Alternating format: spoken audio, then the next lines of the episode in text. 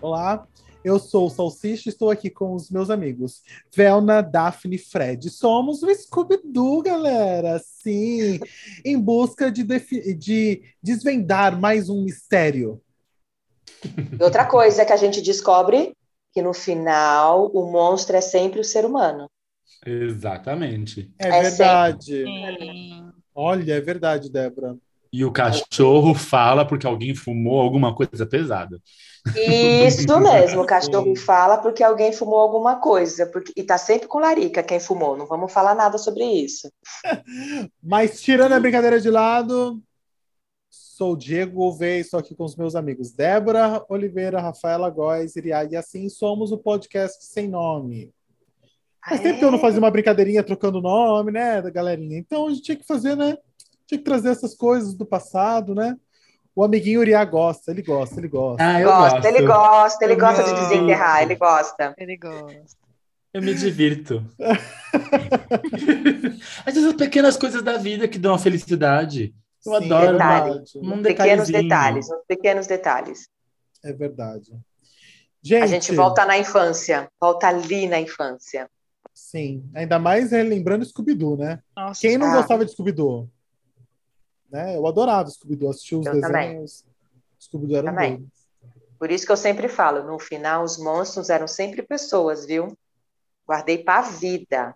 Aprendizado de Scooby-Doo. Tá Mas você queria que fosse o quê? Agora pensando, você queria que fosse o quê? Meu Deus, é um desenho, pode ser lúdico, deixa o monstro ser monstro assassino. É, porque Não na história era sempre. Eles, é a máquina do mistério, são sempre é, coisas sobrenaturais. E no final, os monstros, as coisas sobrenaturais, nunca eram reais. Sempre nunca eram, eram sobrenaturais, eram é, reais. É, sem, é, sem, eram reais, nunca eram de verdade ser um fantasma, ou ser um monstro, ou ser um. É. Um, uma criatura era sempre. Lago Ness, o monstro. Não era, não, não, não, não, não. Eram pessoas mascaradas. Era muito legal. Gente, aprendizado, desenho é aprendizado. Desenho e Adi, é você tá certo. Isso é fato. Desenho. Alguns desenhos, vamos combinar, né? Porque também tem outros que você vê que você fala, meu Deus. Enfim. É, você também não, não vai virar assim, e falar um South Park. O que, que tu vai aprender com South Park? Tu vai aprender. Por exemplo, o que, é que eu é aprendi aqui no Sailor Moon? Eu aprendi aqui no, em Sailor Moon. Todos os vilões esperam a coreografia de transformação da Sailor Moons e rodando, e rodopiando e fitas, e danças, e pernas pro ar Todos os Mas aí, Riad, vou te corrigir, não é Sailor Moon. Todos os heróis japoneses.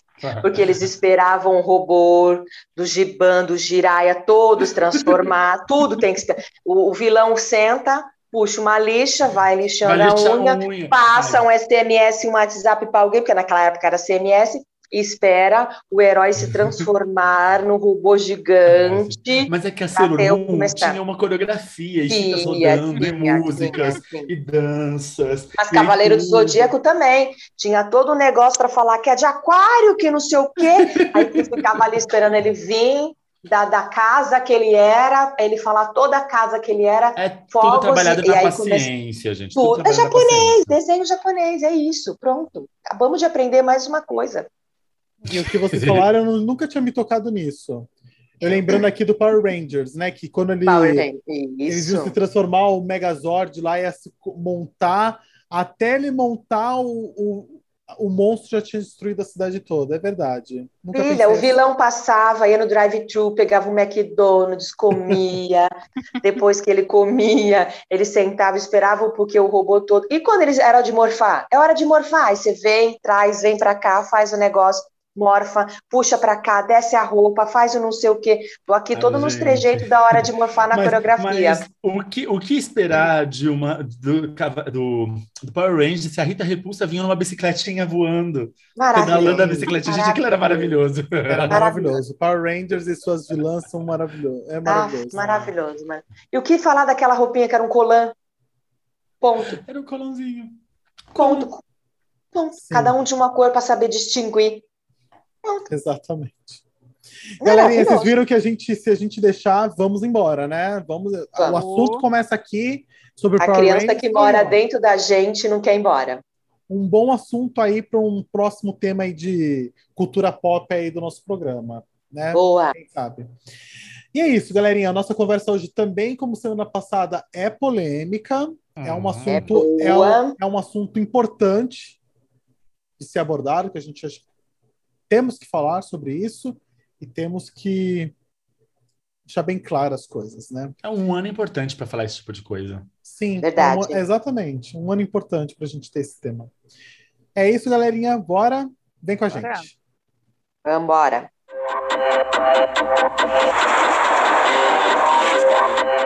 Mérito no dicionário significa o que faz com que uma pessoa seja digna de elogio, de recompensa, de premiação. Ou qualidade apreciável de uma coisa, de uma pessoa. Aquilo que torna essa coisa ou pessoa boa. Ou também o que caracteriza a ação de merecer honras ou castigos.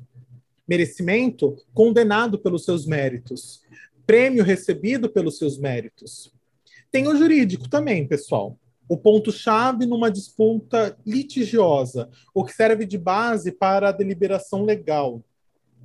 O termo meritocracia surge no final da década de 50 pelo sociólogo britânico Michael Young, em seu livro The Rise of Meritocracy. Sotaque em inglês porque o cara era britânico, tá? Ou, em livre tradução, A Ascensão da Meritocracia. Normalmente, esse termo hoje em dia é de grande uso pelos que nasceram em berço de ouro, tiveram acesso às melhores escolas, idiomas, viagens, a verdadeira égalité, liberté e fraternité. E mais uma livre tradução, igualdade, liberdade e fraternidade. Lema utilizado pelos franceses na Revolução Francesa em 1789. Mas a pergunta que sempre paira sobre a meritocracia é se ela não é somente uma sedutora expressão para criar uma sociedade de vencedores e perdedores. Para entendermos a ideia da meritocracia de forma já explícita, vejam os exemplos abaixo de Hugo Schwanstein e Pedro da Silva. O recorte é que os dois estão prestando o vestibular para a medicina da USP, mas August Van Stein nasceu no Albert Einstein, morou a vida toda no bairro Cidade Jardim, São Paulo, estudou na Avenues, cursou inglês, alemão, aprendeu a jogar tênis e todas as férias de dezembro ele esquiava em Austin, nos Estados Unidos. Nunca precisou trabalhar e sempre teve acesso à tecnologia. Em contrapartida, Pedro da Silva é filho de mãe solteira, morou a vida toda em Paraisópolis, bairro favelizado na cidade de São Paulo, estudou nos colégios públicos que sua mãe conseguia vaga, desde muito pequeno ajudava a cuidar dos irmãos mais novos e aos 13 anos começou a trabalhar na feira, onde tinha que equilibrar trabalho com os estudos repetiu de ano por falta e por causa disso passou a estudar de noite para poder trabalhar mais durante o dia. E toda vez que precisava fazer trabalho da escola, precisava usar a lan house do bairro, porque não tinha acesso à tecnologia. E aí a pergunta, ah, só um adendo aqui, só um parênteses, um grande parênteses eu falei, eu citei a escola Avenues. Essa escola realmente existe. E só para vocês entenderem, a mensalidade dessa escola Avenues para o ensino médio, eu não sei qual é a, a faixa do ensino médio hoje em dia, porque na minha época era outro, mas o ensino médio da Avenues é mais ou menos 10 mil reais a mensalidade. E, e aí? O quem vocês acham que passou em medicina na USP? Dos dois, quem você acha que vai ser considerado vencedor e quem vai ser considerado perdedor? E aí, Iri? Vou jogar no teu colo essa bola agora, meu amigo. Hoje vai começar comigo? Vai começar com você. Hoje eu não vou dar a voz para as mulheres primeiro, vou dar a voz para o Liá. É... Quem você acha que passou nesse curso de medicina e por quê? Óbvio, com toda a facilidade e as vantagens que ele teve na vida, foi o nosso amigo do, dos Jardins que estudou na Avenue, que eu nem lembro Hugo do nome dele. Hugo Stevenstein. Hugo Stevenstein. Por que Pelo nome judeu, provavelmente. Pode, pode, ser, pode ser o outro, pode ser o outro, mas aí você listou uma série de elementos que facilitam a chegada dele. É uma pessoa que teve acesso aos melhores estudos, é uma pessoa que teve acesso às melhores oportunidades, que teve, que comeu bem, que se alimentou bem e que foi muito mais preparado para a prova. É aí que a gente entra na história da meritocracia da seguinte forma: é muito fácil a gente dizer que as pessoas têm que conquistar as coisas por mérito próprio, do tipo o outro, qual que é o nome do outro? Pedro, Pedro. da Silva. Pedro. O Pedro. O Pedro da Silva, se ele estudasse bastante, ele também poderia passar.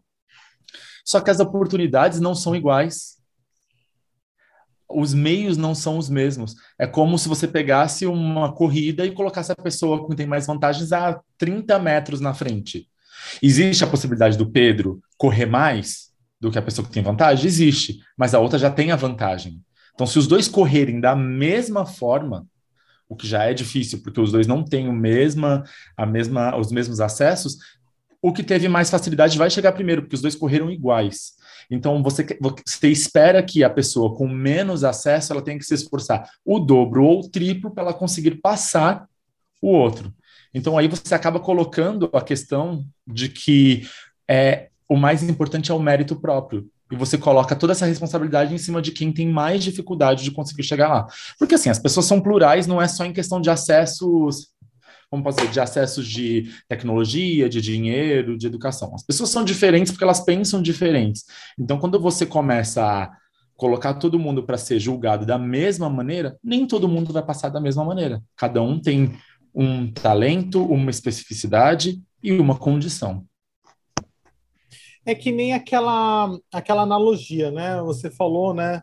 Mas também tem aquela outra analogia, né? Se um recrutador pede para duas, pede para duas pessoas analisar para poder passar, vai, conseguir um emprego, o recrutador fala: vocês precisam ficar observando o outro lado do muro. Vocês precisam ficar observando o outro lado do muro e me dizer o que acontece, me, me relatar depois o que aconteceu. Só que um desses, desses competidores eram dois. Um tem dois metros de altura e o outro tem um metro e cinquenta. E aí ele dá o mesmo banquinho para cada um. E o banquinho, não, ele não dá banquinho nenhum. Só que o muro tem 1,95. Logo, quem vai conseguir observar o outro lado sem dificuldade? E quando você dá o mesmo banquinho para cada um, as duas pessoas vão continuar da mesma maneira, desiguais. É aí que entra a ideia de tratamentos diferentes. Quando você dá um banquinho mais alto para o mais baixo e um banquinho, ou não dá banquinho, ou um banquinho mais baixo para o mais alto, os dois se equiparam. Então, quando você dá o mesmo meio, você tem os mesmos resultados. Quando os meios não são os mesmos, não tem como o resultado ser o mesmo. Então, você não tem como é, viver numa sociedade em que você julga um mérito se cada um tem um meio diferente. Se todos fossem iguais, a gente poderia viver. A meritocracia, meritocracia seria linda, porque todo mundo faria do seu esforço. Mas nunca vai ser assim, porque não, são, não é só condições sociais, são condições é, físicas, mentais, as pessoas são diferentes. Você gosta de. Vamos pegar um exemplo aqui. A Rafaela gosta muito de leitura e a Débora gosta muito de leitura e eu gosto muito de cinema, você gosta de leitura também, vamos supor, vai. Os três, quatro, três leituras e eu gosto de cinema. E a gente for fazer uma prova sobre um livro e eu só vi o filme, por exemplo. Estou dando um exemplo bem ridículo. Então, vocês três vão ter muito mais argumentos em cima do livro e eu vou ter, por exemplo, em cima do filme, que foi adaptado de uma outra maneira para uma outra pessoa que pensou diferente. Então, são pessoas que pensam diferente. Eu fiz uma analogia bem ridícula, mas você vê como a linha de raciocínio ela é diferente, porque as pessoas pensam diferente. Eu gosto de artes, você gosta de é, teatro, por exemplo, a Rafaela gosta de finanças, então eu nunca vou poder responder uma coisa sobre finanças com a mesma capacidade de alguém que tem um entendimento sobre o assunto. Entendi. Teve uma hora que a Rafa balançou a cabeça. Rafa, eu vi você balançando a cabeça. Eu balançando a cabeça. Mas eu não vou jogar o porquê você balançou a cabeça, amiga, tá? tá? Eu, vou, eu vou jogar no teu colo uma pergunta assim. Você acredita, você, você acha, você acredita que a meritocracia uh, é sedutora? Uh, essa expressão, essa eu chamo de mito. é a meritocracia é, é sedutor? Sedutora? É, essa sedutora ideia é sedutora? Uh, da forma de criar sociedades é, de vencedores e de perdedores. Não, nesse ponto não. Não? Você acha ela sedutora como? É, isso que eu queria entender, né? Pra eu, porque, assim, de, de dizer sobre vencedores e, e, perdedores, onde que ele vai, vai trazer uma sedução? Só ao ponto de que as pessoas vão olhar para o alvo de que eu posso ser um vencedor. Exemplo, seria nesse sentido? De eu é, buscar ser vencedor? É, não, é sim, mas eu digo sim. de buscar ser o vencedor para as pessoas que já têm todas as não qualificação, não vou falar qualificação, mas que tem todas as vantagens, todos os privilégios. Então, o Hugo Schievenstein, ele pode uhum. se considerar vitorioso, em, porque ele passou no, no, na, no vestibular de medicina. E isso ele pode dizer que foi mérito. Foi mérito meu, eu estudei, eu fiz a prova, uhum. entendeu? Então, ele foi o vitorioso e o Pedro foi o perdedor. Então, assim, nesse sentido, a meritocracia é sedutora, nesse sentido de criar essas sociedades das pessoas que já têm os seus privilégios é, como as vencedoras e as que nunca tiveram esses privilégios como os perdedores. Nesse sentido, você. Tá. É, eu não. É, sedutor ainda não ficou claro para mim nesse sentido, tá? Uhum. Mas é, Quer acrescentar alguma coisa? Eu queria é, é, acrescentar. Sedutora no sentido de criar uma, talvez uma falsa ilusão de que se todo mundo se esforçar, todo mundo consegue chegar em algum lugar?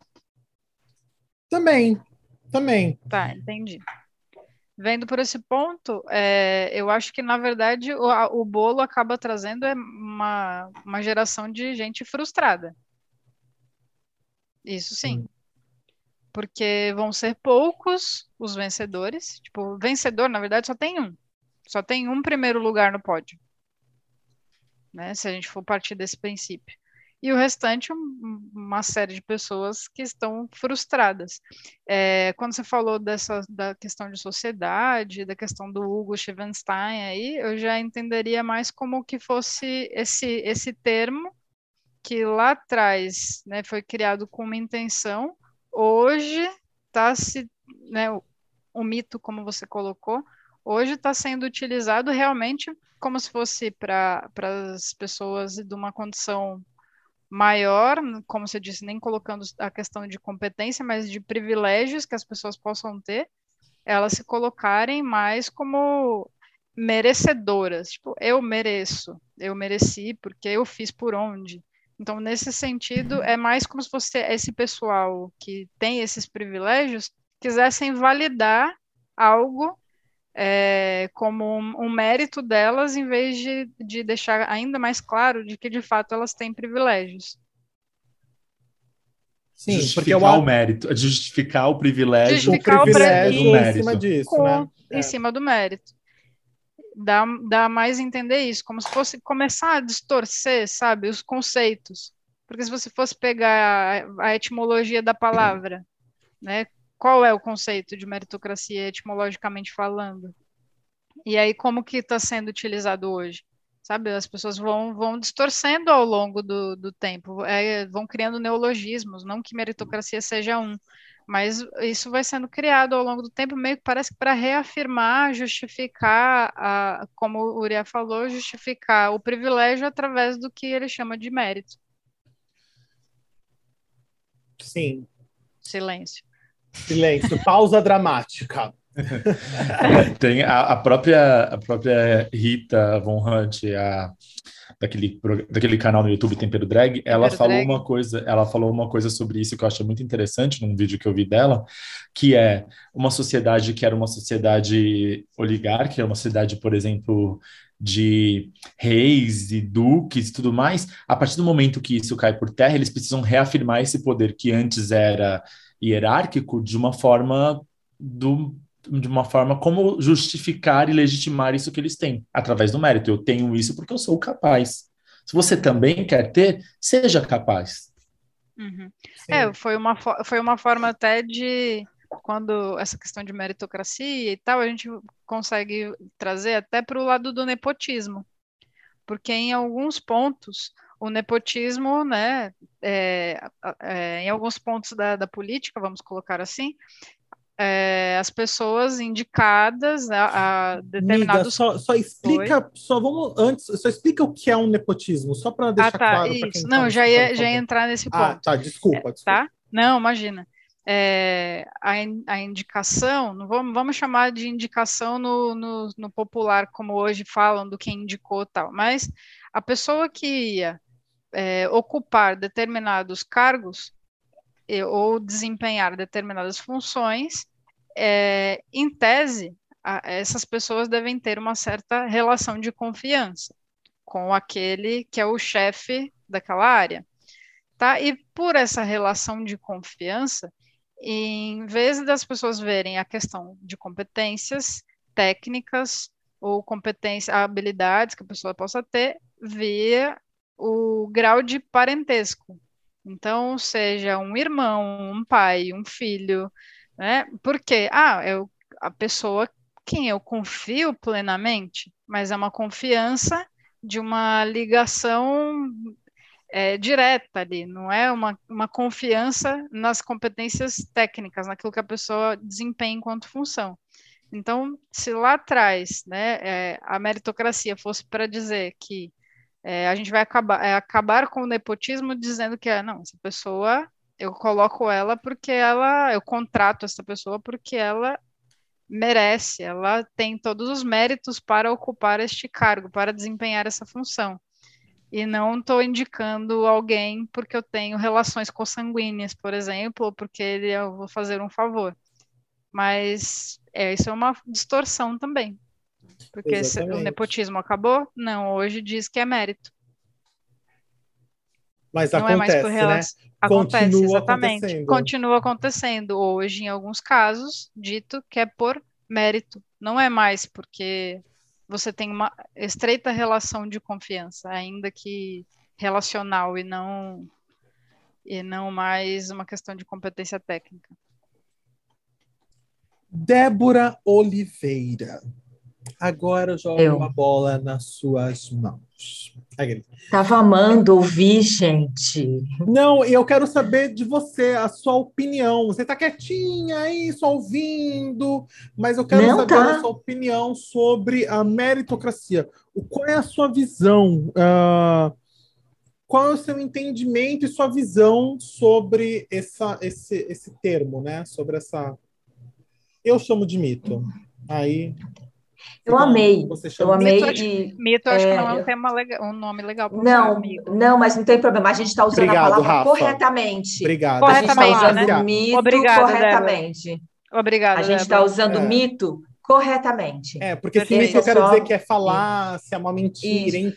Exatamente. É. Okay, eu, eu, eu, eu, acho que assim, tá, de nada. A gente pode. Eu amei o que a colocação do Riad, que ele já começou numa colocação muito muito boa, e, e veio essa da Rafa.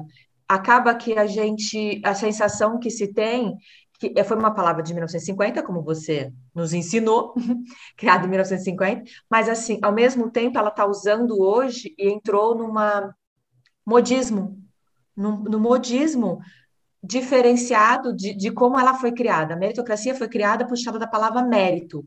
O mérito é o merecer. Então, a meritocracia, ela, ela é toda essa, essa história que, que a gente ouviu de, de vocês, e somente de, de Rafa, com relação a isso. A mudança, uma utopia e, e como estão usando. Porque a sensação para mim, depois de ouvir e de ler, que a meritocracia, ela é, ela é usada principalmente dessa geração que acha que sabe, mas não sabe que acha que fez, mas não fez, mas que no fundo a gente sabe que é diferente do Pedro, que teve uma criação e chances diferentes de Pedro, mas que precisa levantar a voz e falar: estou ali por mérito, eu consegui por mérito. Mas a meritocracia, ela usou errado o mérito, ela usa a meritocracia que, para mim, assim, eu vejo que não é igual, eu vejo que é diferente, eu acredito que é um sistema de avaliação criado. Eles transformaram a meritocracia em um sistema de avaliação criado para quem e por quem teve um diferencial de quem não conseguiu ter a mesma mesmo tipo de chances, entendeu? Eu não sei, privilégios, vou usar o privilégios que Riad falou. Eu não consigo ver a meritocracia vindo da palavra mérito, sabe assim? Mesmo que tenha vindo. Eu, eu, eu acho mérito uma palavra. E meritocracia, ou mito, essa uhum. criação, porque hoje ela é usada muito diferente do que ela foi buscada e foi feita de seguir, entendeu? Deu para entender? Caso assim.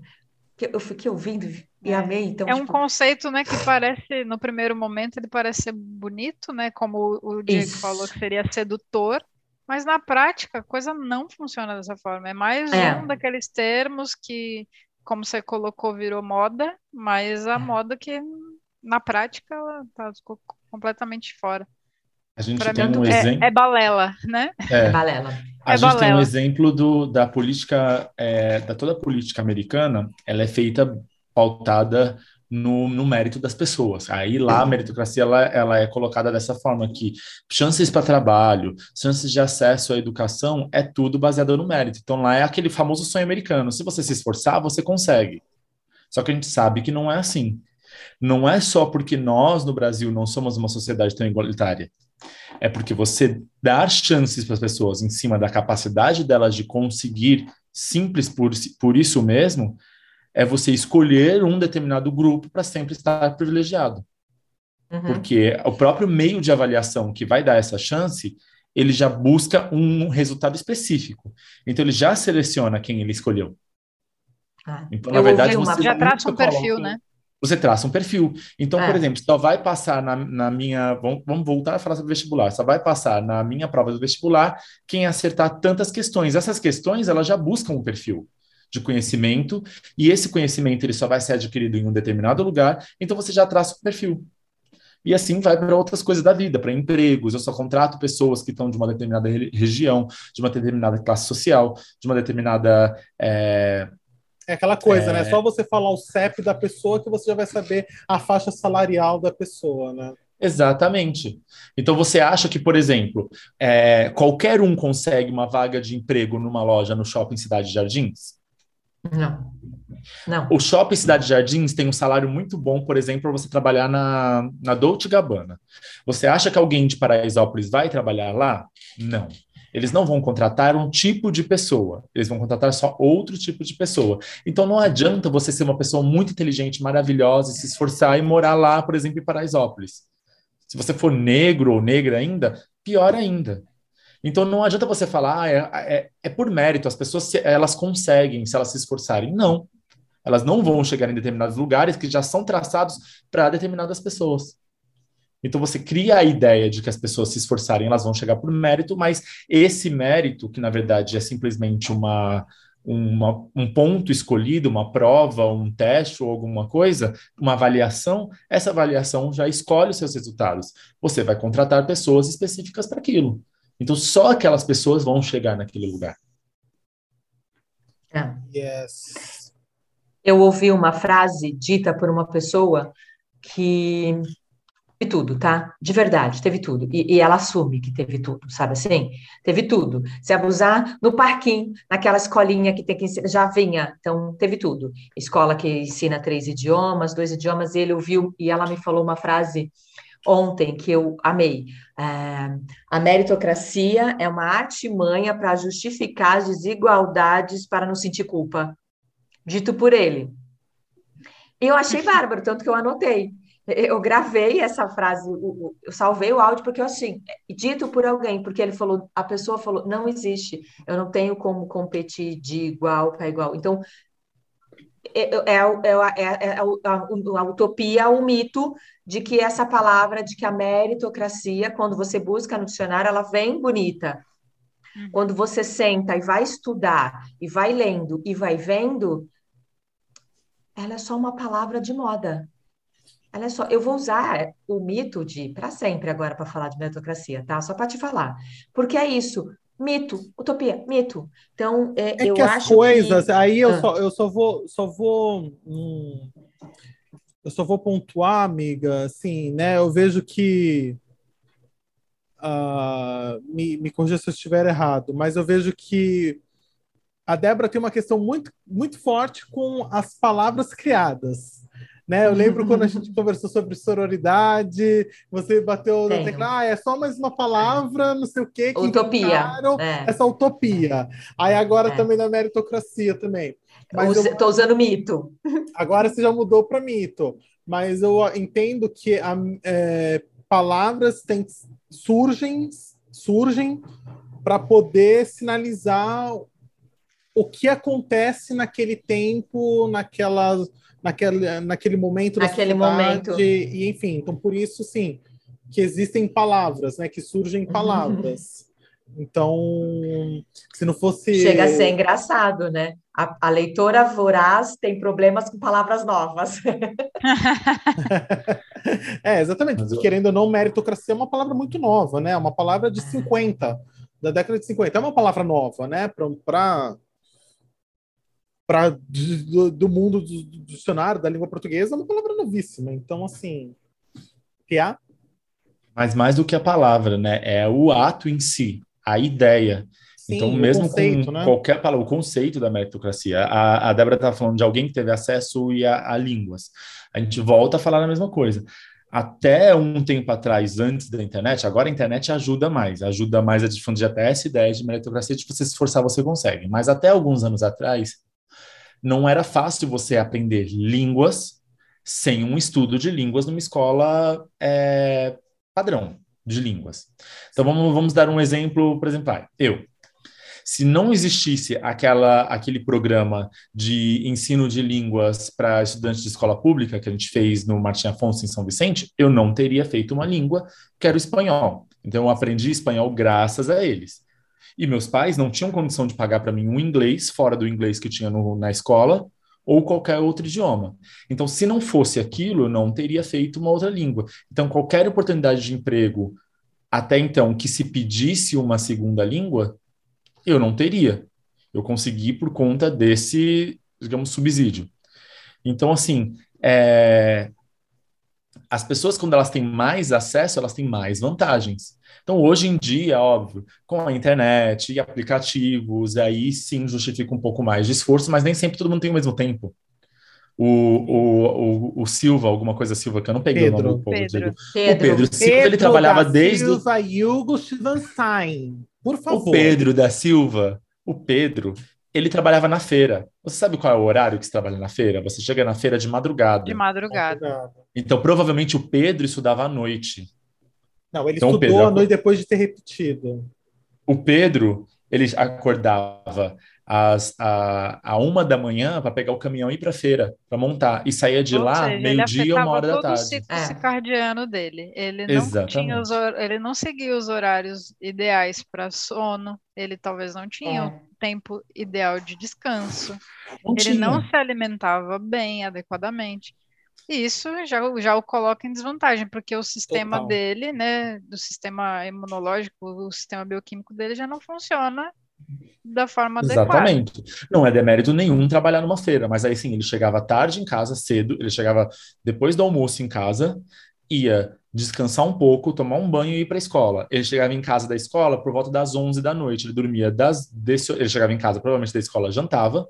Se tivesse comida, se ele não tivesse só jantado na escola, a merenda que talvez tinha ia dormir o quê? Quatro horas para acordar para ir para a feira de novo. Três horinhas. Às vezes até antes, hein, amigo? Exatamente. Ao sábado e domingo também. Porque as feiras fortes são nos fins de semana.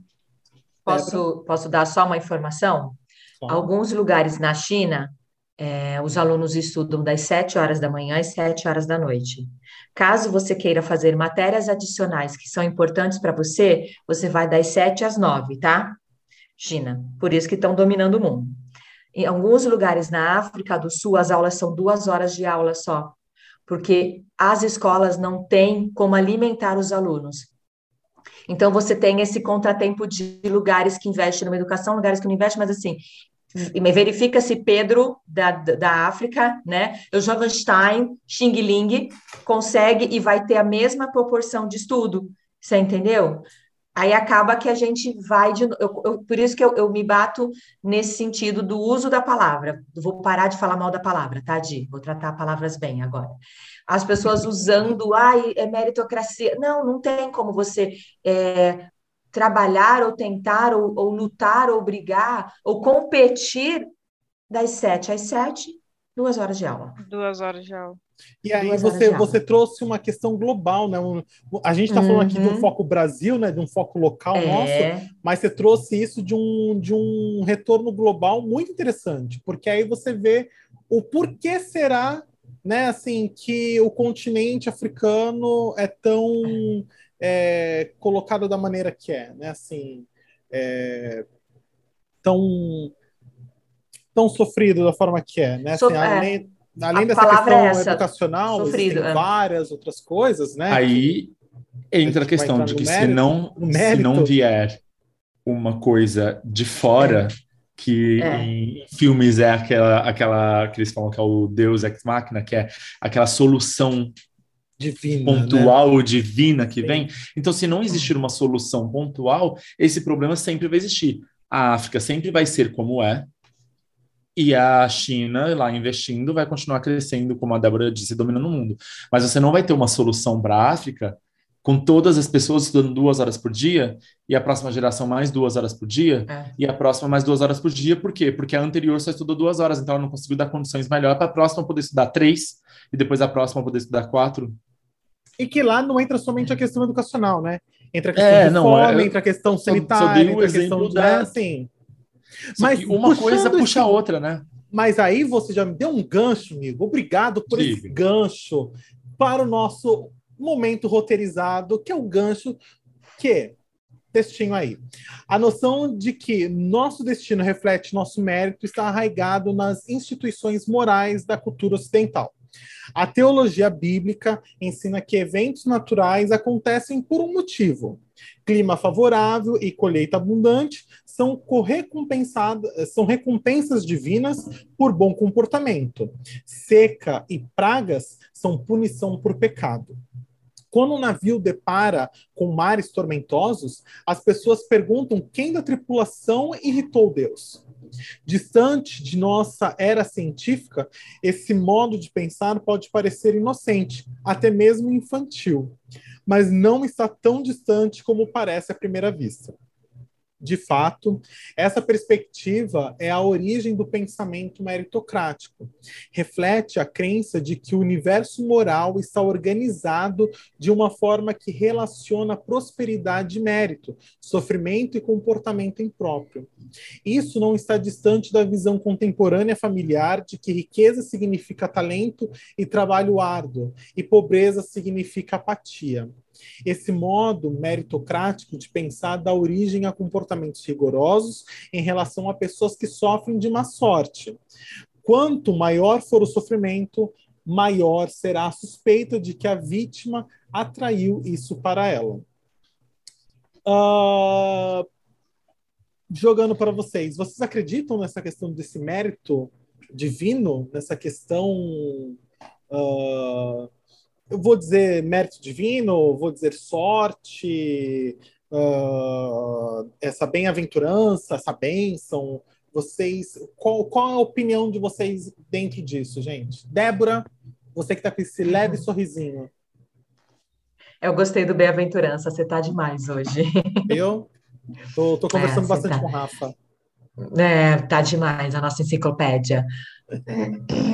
Olha, Aí colocaria religião num grau diferente e colocaria Deus como um cara sádico que fica lá em cima judiando quem não faz do jeito que ele quer, né? Balançou a cabecinha Riad. É...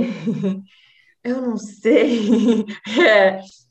Nossa, é um ponto de vista que eu, eu não acredito nesse mérito, nesse sentido de divino, sabe, de eu, eu, não, eu não consigo ver que está sofrendo, é, não está bem, está passando por isso, não tem a bem-aventurança, porque não tem esse mérito, sabe assim, a meritocracia, eu, eu não sei.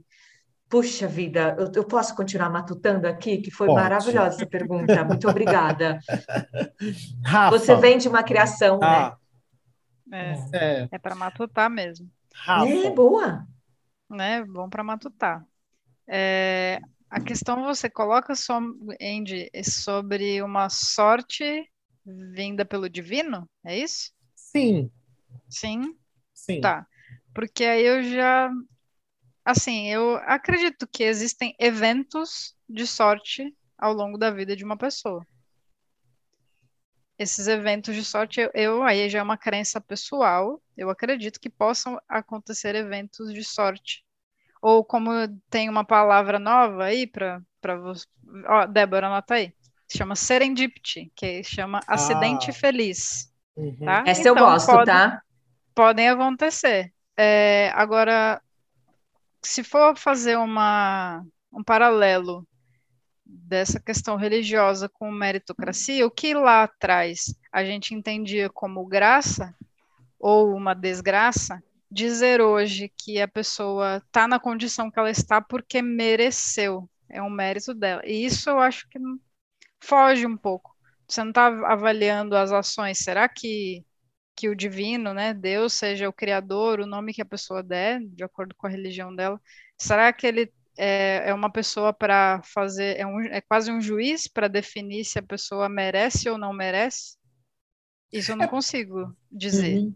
É porque, assim, se a gente for parar para analisar as religiões hoje, neopentecostais, enfim, blá blá blá, uh, a gente vai ver que existe a, hoje em dia a famosa teologia da prosperidade né? Tá, que é aquilo quanto você dá mais. É que eu sou católica do IBGE. Entendeu? Eu sou aquela do censo, que a pessoa vai lá e pergunta, eu sou a católica do IBGE.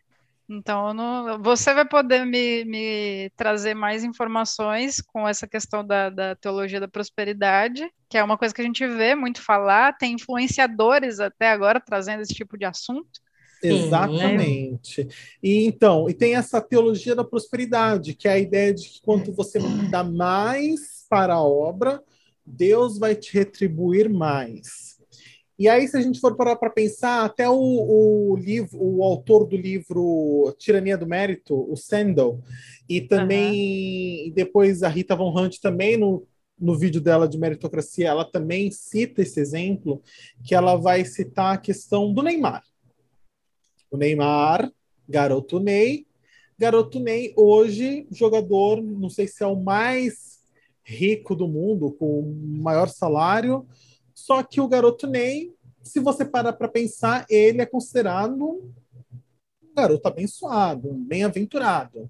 Até mesmo porque Ney deu muito dinheiro para a igreja que ele seguia anos anteriores, enfim.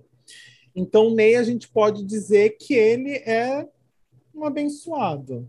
Mas se Ney tivesse nascido no 1700, quando ninguém se preocupava com futebol, quando ninguém queria saber de futebol, garoto Ney, que ainda, além de ser, assim, é, veio da periferia, é negro, será que Ney seria Ney Mar em é, 1700. O contexto, o, o contexto, o ambiente também faz o, faz o, o resultado, né?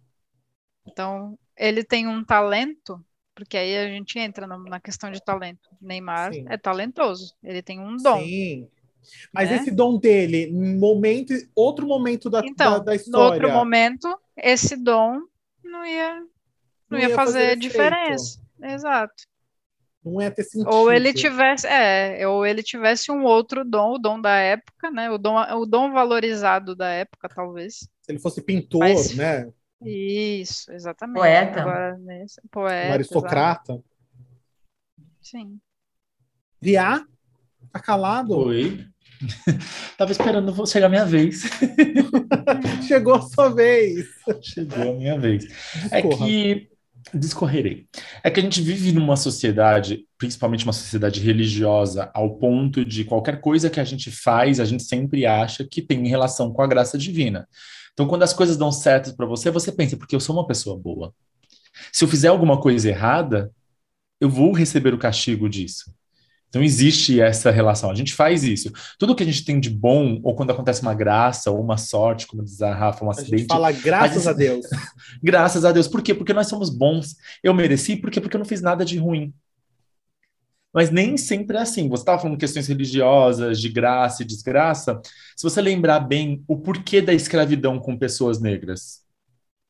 A escravidão veio de que a tal da famosa marca de Caim alguém em algum momento disse, Caim, para quem não sabe, matou Abel.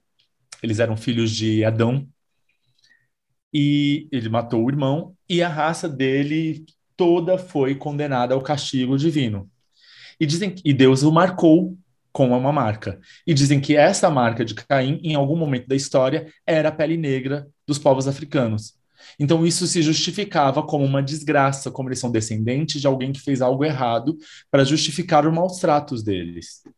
Então, a, a igreja, como instituição, apoiou por muitos anos a escravidão por conta dessa história e de como eles prosperavam com, com isso. Então a gente pega esse, essa questão da graça, da divindade, do, da bem-aventurança, por assim dizer, para justificar o porquê as pessoas têm e também a desgraça, os erros para justificar o porquê as pessoas não têm. E isso, de formas maiores ou menores, são levadas até hoje. Então, quando você vê alguém numa situação ruim, você fala, ela deve ter merecido. Ela deve ter feito alguma coisa errada para isso. Então, a gente tem essa relação entre, entre. Ainda tem essa relação entre a bem-aventurança e a não, ou a fortuna, ou a não ou o infortúnio, né? A graça ou a desgraça, para relacionar e para justificar a posição que a pessoa está perante todas as outras coisas. Então, é, todas as pessoas. O, eu, eu vejo assim, essa questão da graça, da desgraça, eu vejo muito representada nos, nos textos de autores é, nordestinos, né? Ariano Suassuna, quando você vai ver Cordel, tudo, você vai. Você vê que ele tem muita. Eu lembro que tem, eu vou, vou vou tentar buscar exatamente a referência exata, mas eu lembro que tem uma parte no Alto da Comparecida, né, que o acho que o João Grilo pega e fala, né, pro ai, pro pro Chicó. Não, pro Chicó sobre o o que mata, gente. Ai, cacete, o famoso, o famoso Lampião. O Marco Nanini. O Marco Nanini, o, o pistoleiro. O pistoleiro, o pistoleiro. É, e o, e o cara pede uma esmola para ele, e ele pega e fala assim: por favor, dê uma esmola para esse desgraçado, entendeu? Assim, tipo assim, para esse que não tem graça, entendeu? Esse tá jogado na sarjeta. Então, essa pessoa não abençoada. Essa pessoa então, não abençoada. Né? É uma maneira de justificar a chance que as pessoas têm por elas serem mais bem abençoadas. Então, quanto mais dificuldade a pessoa tem na vida, menos chances ela vai ter apresentada a ela. Por quê? Porque ela não merece. Aí volta esse mérito, ao merecimento. Ela não merece por quê? Porque ela não fez alguma coisa que ela deveria ter feito para ter a chance. Se ela tivesse feito, ela seria uma pessoa abençoada, uma pessoa agraciada, uma pessoa afortunada. Começa com a mãe, isso começa com a mãe. Para quieta, vem aqui do meu lado. Aí você sai correndo e cai, tá vendo? Você caiu porque você não obedeceu a mãe, você estava aqui do lado. Começa com a mãe aí, não é? A mãe é a primeira a falar para você e plantar na sua cabeça que se você não for uma boa pessoa, você não vai ser bem, você não vai se dar bem. Não é? É, é uma crença que vem de, de que Riad falou, vem de muitos anos. É uma crença que, se você não for boa pessoa, você não vai ser abençoado. E quando acontece uma desgraça, quem. Vamos até colocar religião. Quem vem de família religiosa ouve a famosa frase, mas o que, que você fez? Tem que ver o que você anda fazendo, está tratando, está conversando com Deus, porque Deus não é assim, Deus abençoa. Você fala, peraí, mas poxa vida, né? A diversidade, essas coisas acontecem, né? Ali na frente eu vou tropeçar e cair de cara na lama, sim, né? Porque eu acontecem. Não é porque eu dou print de conversas e mando para os amigos que eu sou ruim. Não, é porque adversidades acontecem, o buraco na rua, o salto alto. Não, mas tem que ter. Hum, você não está sendo uma boa pessoa. Então você não é abençoada andando numa linha reta sem tropeçar e cair. Então, e isso vezes... vem de. E às vezes não, as suas dificuldades, é, e às vezes as suas dificuldades não tem nada a ver com, a, com uma agraciação ou com coisas boas ou ruins que você faz. Você não consegue uma coisa porque as chances não foram apresentadas a você da mesma forma. Então as pessoas tentam se justificar, elas tentavam antigamente, mas até hoje, de alguma maneira mais mascarada, elas tentam justificar o fato de alguém não conseguir alguma coisa por infortúnio. Porque Deus, é, porque Deus, Deus não quis. quis.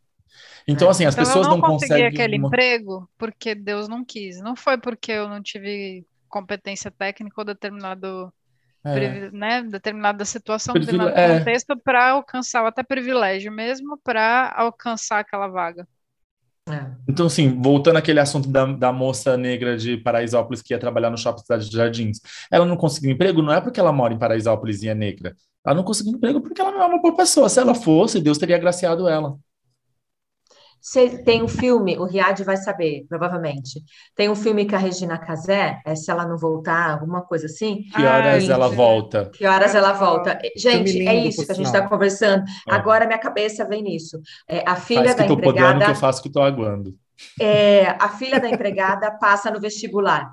O filho da patroa não passa no vestibular. E o questionamento da patroa é: mas como assim ela passou? Ela é filha da empregada. Ela nem é então ela é inteligente. Como a justificativa dela é. foi: ah, mas também ela passava o dia inteiro estudando quando ela virou para o Fabinho. Ela passava o dia é. inteiro trancada no quarto estudando. Então, é, é isso, é, é o que a gente está falando de todos os motivos, é desde o começo da conversa da meritocracia até essa, porque é, a, a mãe fala: minha filha é boa, minha filha conseguiu porque minha filha é boa, minha filha passou porque minha filha é boa. Não que a filha estudou, né? Essa menina estuda muito. Não, minha filha é boa. Deus é bom, minha filha é boa. Então, é, é essa busca de, de achar um culpado ou achar um, um efeito para o bom e para o ruim, quando a gente vem, vem notando que a meritocracia ui, é diferente. E se você for parar para analisar, é, isso foi trazido realmente pelo, como posso dizer, pela própria igreja em si, né, ao longo dos anos. Porque se você for relembrar alguns textos bíblicos, Jó, aquele lá, o pastor Diego aqui, Jó, o livro de Jó. O que aconteceu com Jó? Né, porque a gente fala a paciência de Jó, né? Por que a paciência de Jó? Que Deus testou. Por porque Deus testou. Mas por que Deus testou? Porque era um, uma conversa entre Satanás e Deus. Satanás questionando para Deus, falando assim: onde está o teu servo Jó? Você sabe o que ele faz? Você sabe se ele é bom mesmo? Por onde andas? E Deus falou: meu servo é bom. Aí Satanás ficou falando para Deus: será? Deus foi lá e falou: vou te provar. E começou a tirar tudo de Jó tirou os bens, tirou a família de Jó, tirou tudo. Os amigos de Jó, não sei se posso chamar de amigos, mas na Bíblia chama uhum. de amigos, começou a falar: Jó, pensa bem, porque você está em pecado. É. Porque você está em pecado, você tem que achar o seu pecado. Você tem que encontrar o seu pecado. Você está fazendo alguma coisa contra Deus. Só que aí, e Jó colocou aquilo para ele, falando: realmente estou em pecado, estou sujo. Só que aí, em uma conversa, Deus aparece para Jó num redemoinho, como fala nos textos bíblicos, e, e Deus fala para ele o contrário: fala assim, meu amigo, acorda. Eu lembro que tem umas partes bonitas, né? Deus questiona onde você estava quando eu criei o mundo, onde você estava, onde eu coloquei limites na terra. Então, assim, não é uma questão de. Não é uma questão de você merecer ou não. É uma questão de que eu quis assim, tipo assim, né? Eu quis assim, é um, é um outro fator, não era é somente um fator de que ah, você merece, o outro não, ou de que era uma outra questão, era uma questão mesmo de que Deus estava tentando ele para, né, para ver até onde Jó ia, né? E não se Jó merecia ou não ter aquilo ou não. É. Não é porque Jó estava em pecado não. Jó era um servo né, bom. Um... Enfim. É, se ele não falava a famosa frase: O que, que eu fiz para merecer isso? É, o que, que eu fiz para é. merecer isso, exatamente. Exatamente. Agora, galerinha, puxando para um momento mais polêmico, a gente deixa as questões mais polêmicas para o fim, tá bom, galerinha? E aí a gente tem mais um momentinho aqui roteirizado, que eu não sei se eu falei, mas aquele primeiro texto, o último texto que eu li, galera, eu não falei, mas a, no, a minha referência foi da revista Você S.A., tá? Você SA. Okay. Só procurar no Google sobre meritocracia, que vai ser provavelmente o primeiro ou segundo texto da Você SA, revista lá.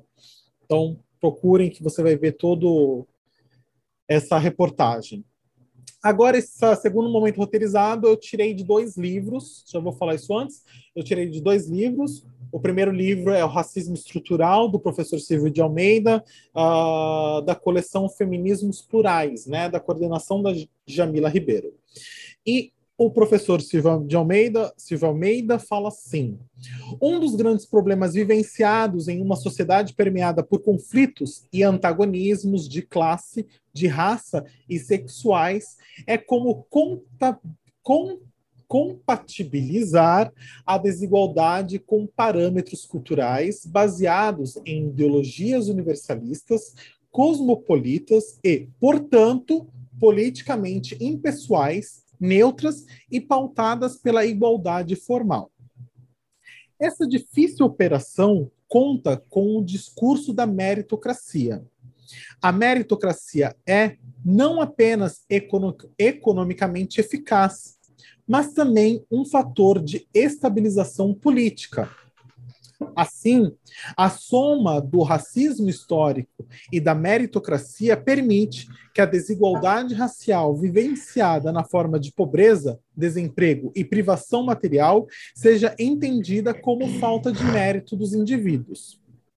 A meritocracia se manifesta por meio de mecanismos institucionais, como os processos seletivos das universidades e os concursos públicos uma vez que a desigualdade educacional está relacionada com a desigualdade racial, mesmo nos sistemas de ensinos públicos e universalizados, o perfil racial dos ocupantes de cargos de prestígio no setor público e dos estudantes nas universidades mais concorridas reafirma o imaginário que, em geral, associa competência e mérito a condições como branquitude, masculinidade, e heterossexualidade e cisnormatividade. Completam o conjunto de mecanismos institucionais meritocráticos os meios de comunicação, com a difusão de padrões culturais e estéticos ligados a grupos racialmente dominantes. E o sistema carcerário, cujo pretenso objetivo de contenção da criminalidade é, na verdade, controle da pobreza e, mais especificamente, controle racial da pobreza.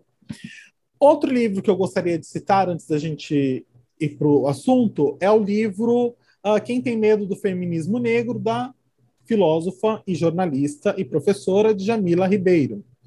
Uh, eu vou pegar pontos aqui desse texto, que é de um texto que ela, com o título Ser contra cotas raciais, é concordar com a perpetuação do racismo. Ela discorre. Cota é uma modalidade de ação afirmativa que visa diminuir as distâncias, no caso das universidades, na educação superior. Cota não diz respeito à capacidade, porque isso sabemos que temos. Cota diz respeito à oportunidade. É isso que nos falta. Aí ela também mostra, ela vai contar uma história no livro, ah, nesse texto dela. Joselia Oliveira, atleta de levantamento de peso, Uh, ela mesmo conta: sou do interior do Rio de Janeiro e aos seis anos já subia no banquinho para lavar louça e cuidava de crianças menores. Uma família me trouxe para o Rio de Janeiro com a promessa de cuidar de mim, mas eu só trabalhava, não recebia salário e ganhava roupas e brinquedos usados. Muitas meninas do meu bairro tiveram o mesmo destino. Só aos 14 anos fui entender que aquilo era exploração, mas recuperar tanto tempo perdido não é fácil. Por isso, cotas são necessárias. Joselia nasceu em 1978 e ainda enfrentou a mesma realidade da avó da Jamila, que é a realidade de muitas mulheres negras no país. Infelizmente, essa ainda é a regra. E, para se pensar políticas públicas, devemos nos ater à regra e não às exceções. Utilizar o ex-ministro do Supremo Tribunal Federal, Joaquim Barbosa, como exemplo, quando a maioria da população negra está na pobreza, é além de um artigo, argumento falho, ignorância e má-fé.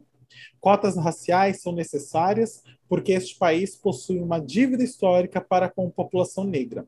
Ou se lida com isso, ou se repensa e questiona os próprios privilégios.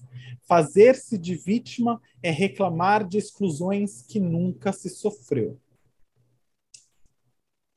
Cotas. Vamos levantar, né, assim, como no primeiro texto do professor Silvio Almeida, ele vai deixar no texto dele, ele vai falar que no texto dele uh, a questão racial no Brasil, a meritocracia é um ponto crucial uh, na racialidade, né? Assim, na questão racial brasileira, né?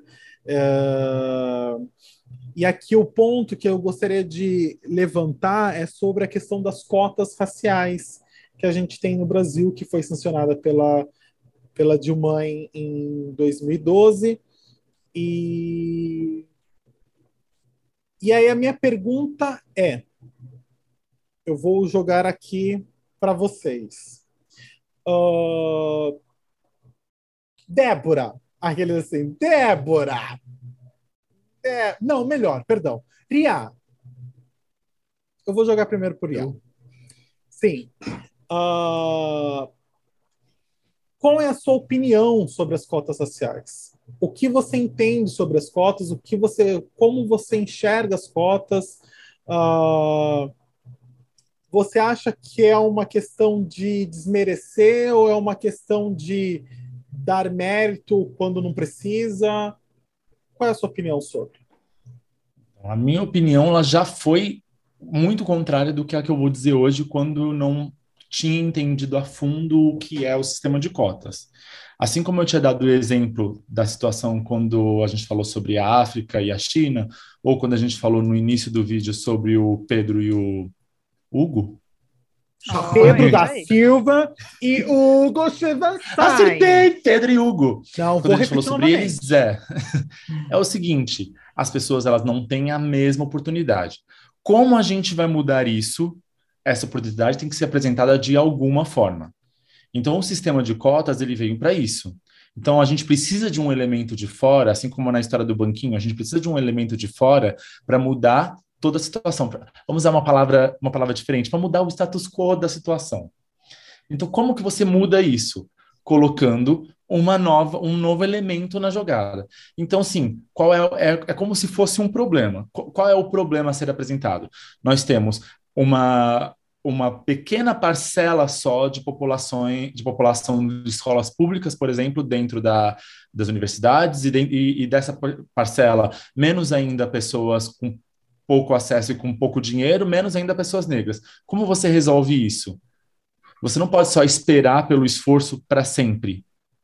Se as pessoas não têm a mesma, o mesmo acesso, é o que a gente está falando da mesma maneira. Então você precisa inserir isso esse sistema de cotas, você precisa dar esse privilégio em algum, no, pelo menos a um primeiro momento. Eu não acho que o sistema de cotas vai durar para sempre, mas você precisa inserir isso para você mudar a realidade. Então, quando essas pessoas tiverem uma realidade diferente, automaticamente a família delas vão ter uma realidade diferente, automaticamente os descendentes deles vão ter uma realidade diferente, e assim a gente muda o mundo. É basicamente assim. Então, por isso que eu acho que o sistema de cotas ele é muito importante hoje em dia, por quê? Você tem um problema a ser solucionado. É, é uma questão de dívida histórica, por exemplo, para as cotas raciais, mas é um problema de é um problema social brasileiro. Então, você não pode esperar, como a gente está falando no vídeo inteiro, o, o podcast inteiro, que as pessoas com menos acesso consigam essa oportunidade. E como elas vão conseguir, conseguir essa oportunidade? De uma maneira extra extra, entendeu? Essa maneira de fora.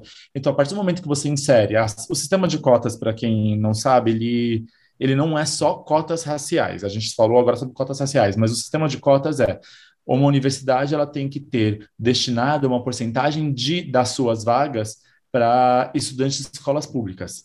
Dessa porcentagem, que é metade de estudantes de escolas públicas, metade dessa metade, então vamos falar, a gente tinha 100 vagas, 50% é para escolas públicas. Desses 50%, 25% é para estudantes com menos de um salário mínimo e 25% com mais de salário mínimo. Desses 25%, aí a gente vai ter uma porcentagem para negros, indígenas, deficientes e população geral com menos de um salário mínimo e meio. E a mesma coisa para mais de um salário mínimo e meio. Para quê? Você tem que conseguir inserir essas pessoas que tem pouco acesso dentro de uma educação para você mudar a sociedade. Então você não pode esperar que a sociedade mude sozinha pelo esforço ou pela bondade divina. Então você precisa criar essa oportunidade, para essa oportunidade gerar uma mudança, e essa mudança social só vai ser possível com as pessoas com acesso, por exemplo, à educação. Então, ah, existe pouca chance de uma pessoa negra ser médico. Como a gente vai ter uma, isso como mudança? Dando essa oportunidade. Não é porque só porque a pessoa é negra que ela vai ter uma oportunidade de entrar na faculdade. A questão maior é uma pessoa negra com pouco com um estudo mais é, deficiente, com uma carga horária de trabalho, como a gente estava falando do, do, dele que vai para a feira, trabalha o dia inteiro, não tem, tem pouca chance de estudo, dificilmente ele vai ter a mesma oportunidade de entrar na faculdade de medicina. Com essa cota, que facilitou essa entrada, dando essa oportunidade, ele vai conseguir e ele vai mudar a vida dele, vai mudar a vida da família dele. Vão ter filhos que talvez não precisem estudar e trabalhar na feira até uma da manhã, das uma da manhã até a uma da tarde, e esse filho talvez consiga estudar numa escola melhor porque ele já tem condições, ele trabalha, ele é médico, por exemplo, e ele vai poder entrar numa faculdade pela maneira comum, fazendo uma prova de vestibular, estudando, e assim vai. Então é só assim uma maneira de mudar o mundo. Você só consegue solucionar o problema, um, uma, digamos, uma doença com um remédio. E não esperar que a gente, ah, se Deus quiser, os sintomas vão passar. Então você precisa inserir esse ponto, que é esse medicamento, para gerar uma mudança, e essa mudança se gerar sozinha a vacina. Você põe uma vacina em alguém para esse anticorpo, para esse corpo criar um anticorpo e poder se curar sozinho. Então é um problema que precisa de uma solução. E se você for parar para pensar nesse problema, né, como a gente está falando, né, você disse, a, além de, né, de toda essa sua explicação, como a gente já salientou, é uma dívida histórica, né? E se a gente for lembrar da história, uh, eu não sei onde eu vi, onde eu li. Iá? Aquele assim, já gritando, Iá, Onde? Onde? O quê? O quê? Não, é, dez anos antes da abolição da escravatura, dez anos antes da, da princesinha lá da canetada, por pressões que a gente não vai entrar no mérito agora, dez anos antes, eles tiraram a, a permissão, eles é, tiraram a permissão de voto de pessoas analfabetas. Então, pessoas analfabetas, dez anos antes da abolição da escravatura, dez anos antes, era, ficou proibido pessoas analfabetas votar. Logo, quando que negro era alfabetizado, alfabetizado na época. Na época. Então, Exatamente. como eles puderam votar para se ter é, representantes políticos. Uma voz. Negro, é. uma voz de representatividade deles. Não tinha, porque eles não eram alfabetizados. A mesma então, assim, é coisa é uma questão. Quando... Então, assim, além desse, todo esse prejuízo, dessa, desses 400 anos de escravidão, depois dessa, dessa suposta liberdade, não tinha direitos, é. eles não tinham como eles expressarem. Não tinham direitos aquilo. e não tinham acesso. Bebel assinou a Lei Áurea. Bebel assinou a Lei Áurea. Bebel. E logo em seguida, Bebel, para os íntimos Bebel. Bebel. Logo em, em seguida, Pedrinho e sua família toda, Pedrinho, Terezinha e Bebel foram expulsos do Brasil e a monarquia foi extinguida. E aí entrou a República e não se deu um auxílio para todos esses escravos que ficaram livres. Automaticamente eles não tinham poder de voto, eles estavam livres, não tinham acesso ao trabalho e eles não eram contratados. E assim surgiram as favelas brasileiras. Ponto Exatamente. final. Eles iam para as margens, né? Em... Agora passando para Débora. Débora Oliveira. Debs. Debs. Underline Cris. Debs. Debs. Antes amiga... de responder, Sim, eu bom. vou só pedir uma coisa para você. De verdade, eu amei. Leia de novo a frase da Djamila. Qual frase que ela a, a que você várias. começou? Não, aquela começou, que você abriu e começou. O livro de Djamila, você começou uma frase maravilhosa. Cota é uma modalidade de ação afirmativa que visa diminuir as distâncias, no caso das universidades, na educação superior, Cota não diz respeito à capacidade, porque isso sabemos que temos. Cota diz respeito à oportunidade. Isso é o que nos falta. Essa? Essa. Obrigada. A Guilherme, é... Obrigada, muito gentil. Você lê muito bem. É... Eu sou contra a cota. É, eu tenho para mim que a partir do momento que eu, eu precisar eu usar uma cota, eu estou assinando esse déficit, esse débito que se tem comigo, entendeu? Então, é, eu sou negra, eu venho de, de, uma família de negros e assim, é, nós nunca, nós nunca, que eu digo, os meus primos e, e amigos, meus primos mesmo, que é muitos que fizeram e estudaram, eles não usaram a cota, porque é isso. É, eu, eu acho que eu tenho, eu tenho para mim, minha opinião, tá, gente? Eu tenho para mim que a cota, eu estou assinando. É, eu estou assinando e afirmando que eu não tive e não tenho a mesmo tipo de. Ai, perdi a palavra, Rafa eu, eu, não, te, eu não tive o mesmo tipo de acesso que você teve, entendeu? Cap, não, capacidade pode ser também, que nem a Jamila falou, que capacidade nós temos, mas eu não tive o acesso para te mostrar a minha capacidade. Então, eu vou usar a cota porque eu sou negra, entendeu? Eu vou usar a cota porque eu, eu, eu tenho eu, eu, tenho que usar porque eu sou negra, então essa universidade coloca, eu sou índio, mas assim, estou usando por mim. Então, eu, Débora, eu sou contra a cota, entendeu? Para mim, eu, eu não consigo alinhar o fato da minha cor de pele servir para eu entrar numa universidade, entendeu? Eu deveria ter a mesma chance que os outros. Então, eu penso que, assim, se a gente começa a arrumar lá embaixo, com 4, 5 anos, a, o estudo, é, o mesmo acesso, eu não preciso usar o fato de eu ser negra lá na frente para poder fazer uma faculdade e estudar, entendeu? Eu, eu, gostaria de poder ter o mesmo acesso. Vamos dar um, um exemplo bobo. Rafa, eu queria ter o mesmo acesso da Rafa, menina branquinha que estudou, que teve as mesmas escolas, que mesmo que a mãe dela tenha tido todo um trabalho de, de dar escola, mas eu queria ter o mesmo acesso dela, chegar junto com ela, para lá na frente eu não precisar usar o fato de que eu sou negra para poder estudar, entendeu? Não deveria, não deveria, meu tom de pele não deveria me dar um diferencial de estudo porque eu sou negra. Você entende? Então, essa é a minha linha de raciocínio. É, eu acho que eu entendi, o acho que eu entendi o seu raciocínio. É. A mesma coisa assim, eu tenho uma amiga que é branca e a mãe o pai ou a mãe ganha dois, três salários mínimos, mas ela não pode fazer, entendeu? Porque tem que ser uma quantidade, estou usando ali também uma outra cota. Então, assim, aí vamos tentar pela escola. Ah, mas a mãe, o que aconteceu comigo também, tá? A mãe trabalha empregada doméstica num lugar que a moça pagou a escola, sabe esse tipo de coisa? Mas a moça pagou a escola, não trabalha mais lá. Então, ela fez particular porque a moça pagou. Eu fiz inglês. Eu fiz inglês durante muito tempo. Mas eu, minha mãe era empregada doméstica na casa de uma pessoa que sabia que eu gostava de inglês e falou: vou te pagar a escola. Então, durante três anos da minha vida, todos os meses, minha mensalidade estava paga, porque aquela mulher falou: você tem capacidade, então vou pagar para você. A partir do momento que minha mãe falou: não estou mais trabalhando, muito obrigada, tudo de bom. Acabou o inglês.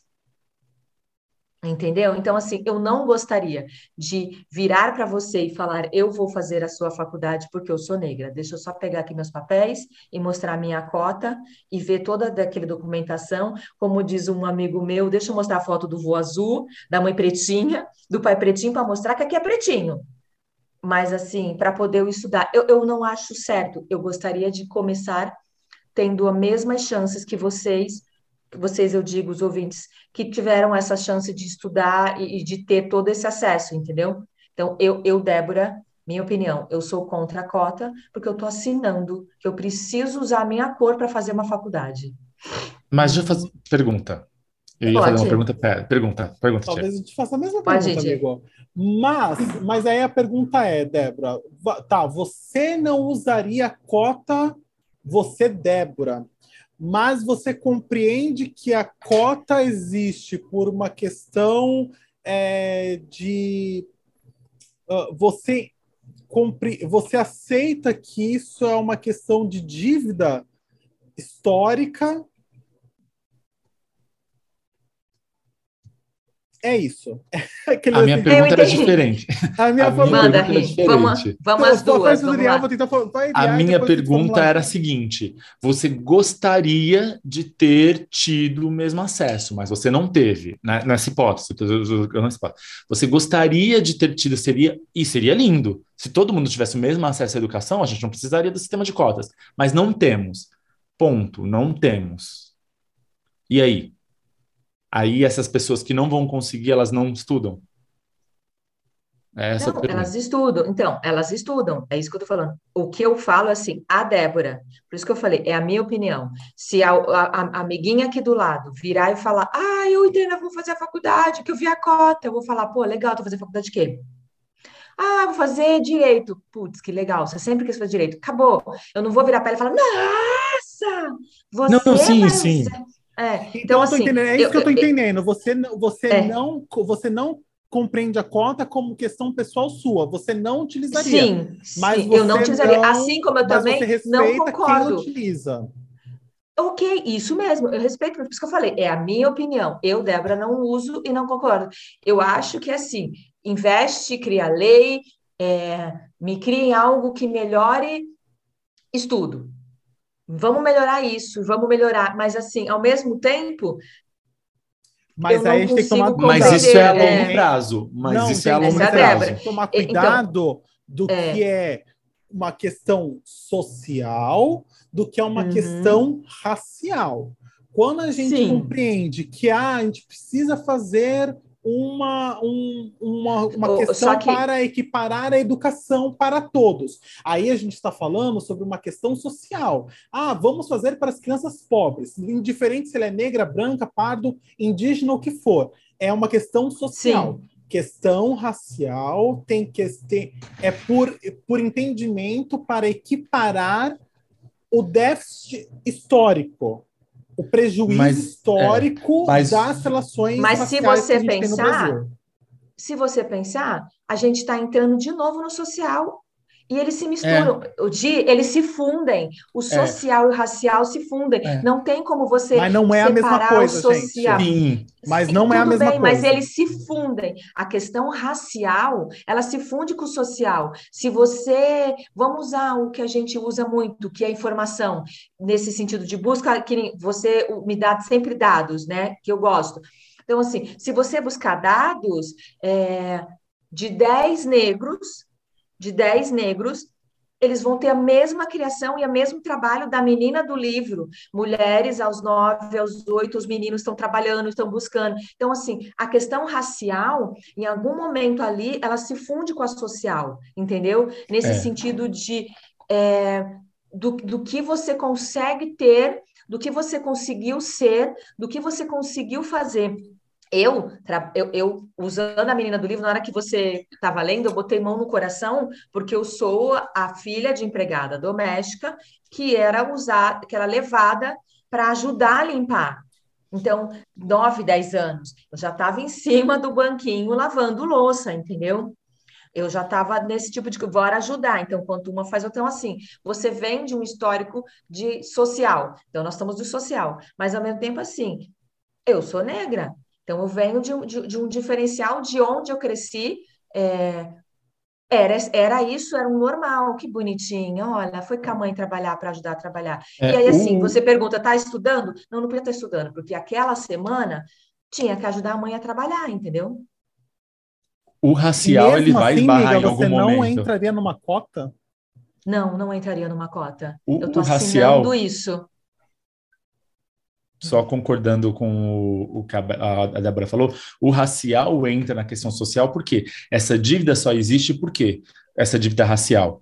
Porque automaticamente o número de pessoas sem acesso econômico a, majoritariamente é negro por conta dessa dívida histórica. Consequentemente, uma coisa levou à outra. Então, você tem uma grande parte da população de baixa renda negra, por quê? Por causa daquilo que a gente falou, quando acabou a escravidão, a falta de acesso à educação, o não poder de votos, o que aconteceu com esses negros quando acabou a escravidão. Então, por que, que você tem uma grande maioria de população negra periférica nas favelas? Por conta dessa dívida histórica. Mas a questão principal é a, é a social, no final de tudo, não só a racial Porque a partir do momento em que uma pessoa negra é rica e tem dinheiro, vamos supor, acesso a estudo, estuda na melhor escola, na Avenue, por exemplo, uma pessoa negra, ela não necessariamente precisa, ela pode entrar pela lei, mas ela não precisa entrar no, pelo sistema de cotas por ser negro, porque aí ele já se equiparou de alguma maneira. Então entra um pouco, uma coisa se esbarra na outra, porque uma coisa é resultado da outra. A questão racial, ela é resultado principalmente de uma questão social, e a questão social é resultado de uma questão racial. Então o problema de se tratar essa dívida histórica é principalmente por quê? Porque não se amparou os escravos quando, eles, quando acabou a escravidão e eles simplesmente ficaram livres. Aí, agora, a minha indagação a Débora é: é muito bonito e eu concordo ainda com essa ideia de que nós deveríamos dar uma educação igual, deveríamos dar acesso igual, mas não damos. Ponto. Agora, nesse momento. É balela, é balela. Não damos. É agora não é. damos. O que fazer agora, nesse momento? Agora. Eu vou fazer uma pergunta para você, tá, Riad, que é o moço das uhum. informações. Você leu. Quantos negros são mesmo? A Do questão quê? racial tem quantidade? Tem quantidade? Dois negros, um. É. Tem, é, Tem é proporcional. É proporcional. Vamos Por falar favor. em números. Você quer que eu fale em é, números? É isso, Vamos quero o número. 100 vagas. Dessas 100 vagas, 50 vagas vai ficar para pessoas de, de escolas baixa públicas. renda, de escolas públicas. Escolas tá? públicas. Dessas 50 vagas, vamos ficar, vamos pôr, é, metade das 50 vagas, ou seja, 25 vão para é, é, pessoas que têm salário mínimo maior de um salário mínimo e meio, e pessoas que têm salário mínimo menor que um salário mínimo e meio. Então, uhum. dessas 25, 11 vagas dessas 25 são para demais pessoas, 14 vagas são para pretos, pardos e indígenas. É então, 14 de um lado, 14 do outro. Então, você tem 14, 14, 28 de 100, 28. Por quê? Tá Porque de porcentagem, né, amigo? Em porcentagem. É, é nós então, estamos falando então, de porcentagem. 100%. Né? Então, 28% dos estudantes gerais precisam uhum. ser negros, pardos negros, indígenas. pardos e indígenas. Isso. Por quê? Porque dessa parte da população, a gente entende-se que essa porcentagem precisa de uma uma facilitação no acesso. Então, assim, não quer dizer que todo mundo que é vai entrar, ainda vai ter uma escolha por mérito. Isso mesmo. Ainda vai e aí nós somos um país dessas... mais, majoritariamente o quê? Negro. Majoritariamente negro. Pronto. E Mas nesse país tá, majoritariamente negro, basicamente, sem o sistema de cotas, 100% dos alunos são brancos. Exatamente. Quando não 99. Exatamente. 99% se você são for brancos. Para, se a gente for para analisar, Iria é. e Rafa, nós estudamos a nossa vida toda. A Rafa não, porque a Rafa veio de um outro background, do Senar, do Senar, SESI, que é um colégio SESI. diferenciado, né?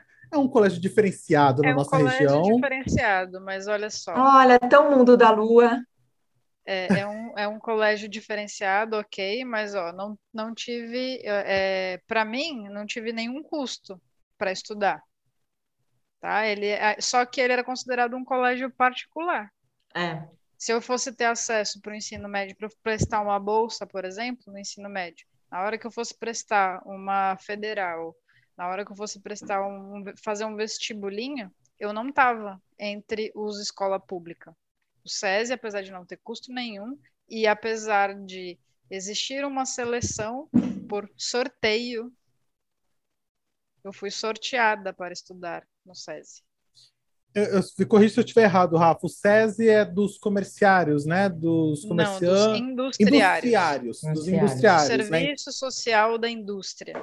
Então, da indústria. É, é, então tem toda essa questão, né, de, do isso, pai é trabalhar. É direcionado, né? Isso, teria que os pais, né, um, do, um dos pais, trabalhar no, em algum dos, alguma das empresas do meio industriário aqui na Baixada, como tinha o Porto, é, em determinada época foi aberto é, para outras empresas que envolviam o Porto. Foi nesse momento em que eu tive a oportunidade de fazer parte, é, meu pai poder me inscrever, porque ele trabalhava no Porto. E aí, de tempos em tempos, se os filhos daqueles industriários né, não conseguissem cobrir o número de vagas que eram destinadas, eles abriam sorteios para a comunidade. Era assim que funcionava. E aí, em determinado momento, eu entrei como sorteio e ainda fiquei como suplente. Eu dei a sorte de ter aberto o. A, a sorte aí. No sorteio e de ter ficado. É agraciada, foi uma bem abençoada. É, bem aventurada. Exato. E aí, e, e, e, o que, que eu fiz de bom? né? Eu fui uma pessoa boa no que ele. Né? Você foi uma linda. pessoa ótima, porque quando você veio para o mundo sombrio do Cascatinha, aqueles, né? quando você foi para o Cascatinha, eu lembro muito bem disso, Rafa. Tinha muitas coisas que a gente estava começando a aprender e você já tinha uma base do SESI. Sim, porque eu tenho bem essa lembrança. Deu esse, esse, esse background melhor aí, né? É, era a base de a base de estudo era, era bem diferente. Eu senti uma grande diferença ao mudar de escola. Quando eu saí do encerrou, né, o vínculo com o SESI e mudei para lá, eu senti uma diferença. Mais um outro ponto, mas o ponto que eu queria levantar era, mesmo a gente depois, né, depois da Rafa ter ido para Cascatinha, que era um colégio estadual, uh, mesmo a gente estudando em colégio estadual, eram pouquíssimas figuras negras na nossa sala eu lembro de um só. Eu lembro. É, eu lembro mais de um, Ria. Eu lembro mais Quem? de um, mas assim. Quem, quem não é, dá nomes, eu não é, lembro. não vou dar nomes, mas... Aí, aí, assim, tem uma que a gente foi padrinho... Ah, sim, sim, sim, sim. sim tem um sim. não, mudava, não, nossa. Tem um que eu mudava três, o nome três, sempre. Três. três. Então, assim, não, mas enfim, de uma sala de 40 alunos, para você ver, a gente tinha um três negros e era um colégio estadual, era um colégio público. E na faculdade, eu não tinha nenhum na minha sala. Eu também, eu tinha quem? Eu não tô, ah, eu tinha uma pessoa. No período uma noturno pessoa. tinha a Aline, por exemplo, que é conhecida aqui do podcast, mas na minha sala não tinha nenhuma. Porque a minha faculdade, quando eu fiz, era a faculdade mais cara da Católica de Santos, arquitetura. Faculdade de, de da uh, sua maioria burguesinha. Elitista, elitista, elitista. Faculdade elitista. Então, assim, na minha sala não tinha nenhum.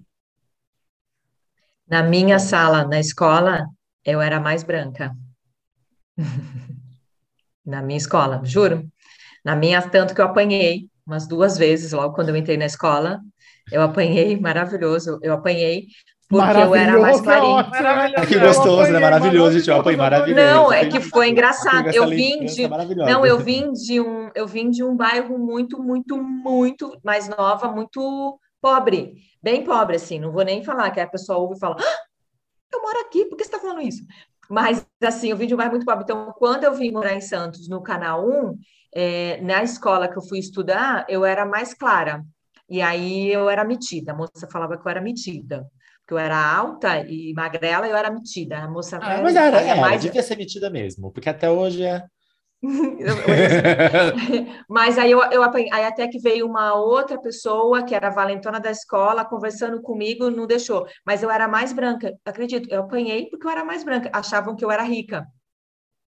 Olha que mas, coisa. Novamente, aí depois foi alterando entramos, as cores. Entramos no texto da Djamila. Hum. O que representa o nosso aqui geralmente é a regra. Uhum, Como você exatamente. falou, você aí foi uma exceção. Então a gente é. não pode se basear nas exceções, a gente tem que se basear no que geralmente tem sido regra. E a regra normalmente no nosso país é o ensino, a educação ainda da população negra ainda é escassa, ainda é Sim. é comprometida. Ainda muitos a gente sabe que estão trabalhando Ainda mais aqui na nossa cidade, gente. Hoje eu saí aqui de casa, a quantidade de criança vendendo jujuba, bala, e a maioria negra. A é. maioria não, todas que eu passei, e eu sem mentira nenhuma, acho que foram cinco ou seis que eu passei no meu caminho, meu pequeno percurso que eu fiz, eram negras. E elas não deveriam estar ali. É, agora estamos, estamos em férias, né? Mas se eu procurar. Não, as aulas voltaram. voltaram. As aulas voltaram ontem. Ontem. As aulas voltaram então, ontem. Então, eles deveriam estar na escola e não uhum. deveriam estar vendendo jujuba. Então, assim, a gente, querendo ou não, isso infelizmente é a regra. Então, por isso que eu ainda cre... eu, Diego, né, né assim, eu defendo as cotas como o Uriah falou, né? Eu tinha também um entendimento anterior, eu tinha um outro entendimento. Hoje eu tenho esse entendimento de que precisamos não somente né, falar que somos antirracistas, mas nós temos que defender e legitimar as pautas negra, como brancos, como entendimentos da nossa branquitude, dos nossos privilégios, enfim, blá blá blá. Mas eu, eu, entendo, eu entendo hoje isso. E a cota das universidades é uma pauta muito importante para a comunidade posso, negra do nosso país. Posso mudar só um pouquinho o assunto? Pouca Pode, coisa. amigo, mas vamos já partir para o final, porque a gente está com. Nosso é episódio está enorme hoje. É só para fazer um, só um, um, parênteses com a mesma questão. Eu comecei a, a, entender a questão da cota a partir do momento que eu também comecei a entender a questão do Bolsa Família e afins. É uma maneira de você. Óbvio que tem pessoas que usam esse dinheiro, se aproveitam da situação e não trabalham, mas é uma maneira de você injetar dinheiro na sociedade para essas pessoas terem poder de consumo, esse poder de consumo é girar a economia local, a economia local crescer, dar mais emprego, esses empregos emprego, gerar renda para um dia não precisar ter esse auxílio. Então, uma injeção de solução, assim como as cotas, ela tem que ser temporária. A ideia das cotas não é ela ser eterna, mas ela precisa girar a, as, os, o, as gerações para essa situação mudar, todo o status mudar. É yes. Isso. Tivemos, galerinha, Tivemos. Tivemos, conversamos. Eu só queria só trazer a questão da meritocracia, né? Só para dar um. No início eu citei né, o lema da, do, da Revolução Francesa, que é igualdade, liberdade e fraternidade, porque quem não sabe, essas três palavras é o princípio que depois baseou uh, a lei dos direitos humanos, né? Que futuramente veio, né? Uh, dos direitos humanos futuramente. E toda vez que eu vejo a questão do mérito, eu sempre me pergunto, né, ainda mais quando eu tenho isso em mente, direitos humanos, esse conceito, aí eu pergunto, né, a pessoa que estava competindo, o Pedro da Silva, o Pedro da Silva, ele era igual ao Hugo Schevenstein. O Pedro da Silva, ele tinha as mesmas liberdades por enquanto que o Hugo Schievenstein estava esquiando em, em Austin, o Pedro estava cuidando dos seus irmãos mais novos. Ele tinha liberdade? E Pedro tinha fraternidade do Estado? Tinha fraternidade das pessoas com ele? Então, eu sempre me pergunto isso, sempre me questiono isso. Então, para a gente ter essa, essa noção, né? De égalité, fraternité, liberté. Então, que a gente possa analisar bem e entender, né? Que nem tudo, que nem tudo são flores. e é isso. Tivemos, agora a gente vai para o momentinho mais gostosinho do nosso programa, que é o momento que a gente mais gosta. Sim. Gostosinho. É o nosso gostosinho. É o nosso selo de qualidade. Selo de qualidade, Viola Davis. E como vocês puderam ver, esse é o momento que a gente mais gosta desse programa. É o momento mais gostosinho. É o momento onde a gente indica algo, dá uma dica, alguma coisa que a gente leu, viu, ouviu, e a gente quer compartilhar com vocês. Sim, é o nosso momento selo de qualidade, como vocês sabem, de core salteado. Essa temporada estamos homenageando a Viola Davis, a grande diva, musa, maravilhosa atriz americana. Rafa, seu selo de hoje? Meu selo de hoje é um filme com Will Smith. É o filme King Richard, Criando Campeãs. É um filme que o Will interpreta o Richard, né, que é o pai das campeãs irmãs Williams, as tenistas, tá? Então, Venus Williams e Serena Williams. Então, conta a história dele, a história real, né, deles, é, que as, as meninas que mudaram as regras do jogo, do que né, marcaram a história do tênis dali por diante. Então, o pai delas foi quem planejou basicamente toda a carreira, foi ele, ele, tanto ele quanto a mãe atletas, atletas do tênis, treinavam as meninas, mas o pai foi realmente o grande mentor delas e foi quem correu atrás de, de técnicos, de torneios, para que elas pudessem participar e escrever toda a história delas. É, e aí a, a Venus Williams, a, a primeira negra a ser a, a número um do mundo, né? E a, e a Serena como a tenista, né? A, a maior tenista, né? De maiores números de, de prêmios. As duas tanto foram, é, ele conta lá a história, demonstra de quando elas chegaram a, a, até as, as, Olimpíadas e tudo mais, né? É, as duas, né? Tanto em na verdade, o filme ele traz a, a base, é mais a história do pai, como ele fez todas elas, as duas chegarem até lá. Essa é a minha, minha recomendação e meu selo de qualidade da semana. Ah, eu vi muita recomendação desse filme, eu vou assistir. Você é falando ainda. É bem legal, bem legal, de bem legal. A atuação dele tá excelente. É. E as menininhas são boas, viu? São boas as meninas. É, e a atuação dele, você olha assim de início, é, é exatamente é, o, o, o, pai, né? O reflexo. É. Ele realmente fez um, um laboratório para entender né? como era a postura dele, como que ele lidava com as meninas.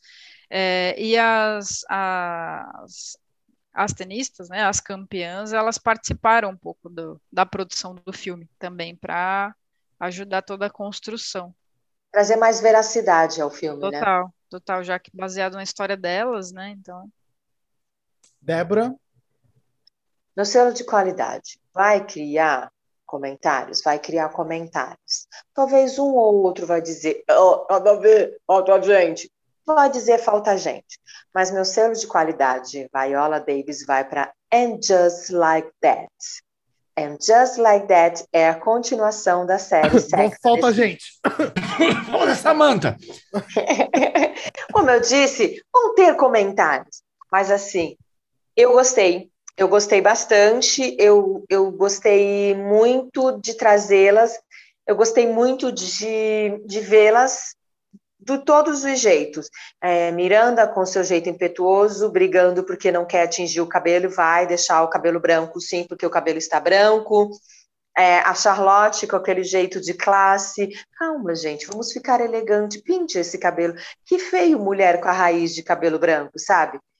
E a Carrie é, voltando, a, discutindo é, até que ponto a ruga na mulher de 50 anos é feio no do homem elegante, o cabelo branco, mas ao mesmo tempo ainda se fala-se sobre sexo, ainda se fala sobre família, faz falta a Samanta?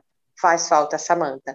Falta o borogodó do genesse da sexualidade Falta das o sexo, só sobrou a cidade? Talvez. Na verdade, Temos sexo, mas é que eu não posso falar muito que vai dar spoiler, mas nós temos um outro personagem. Entrou duas atrizes fantásticas, uma indiana e uma negra, que estão no elenco fixo, bem bom, mas ao mesmo tempo tem é, a busca de, mesmo aos 50 anos, porque elas têm 50, eu tô feliz, é isso que eu vou seguir? Então tem os questionamento de vários jeitos, desde trabalho, desde carreira, desde a sexualidade, um, desde filhos. É bom, gente, é bom. Eu gostei eu vou, muito. Eu Talvez, falar... assim, eu, eu aviso assim, não deixe se levar pelo primeiro episódio. O primeiro episódio é extremamente chato e cansativo. Parece que eles estão tentando se ajustar, o que não deveria acontecer, deveria já entrar gravando ajustado. Então, o primeiro episódio está tentando se ajustar. No segundo, elas começam. Opa, é a nossa linha. Aí elas seguem a linha delas. Pode falar, eu vou, é, eu vou dizer assim, é engraçado, mas é muito bom essa maneira como elas começaram a, a a conversar sobre a cidade, porque querendo ou não, quando todas tinham 40, a Samantha, que está ausente, ela já tinha 50, e, e os 50 era encarado de uma forma muito mais, muito diferente, era engraçado, eram os fogachos da Samantha, eram os comprimidos que ela tomava, então assim, era uma outra pegada que eles davam ao envelhecimento, e agora que todas chegaram nessa idade, a perspectiva mudou. Samantha deveria ter 60 agora. Mas é, ela, ela, ela, já era mais velha, então ela já estava já de 60. Mas eu gostei, eu gostei, eu gosto muito, assim, é, um, é uma outra linha de debate, é uma outra linha de raciocínio.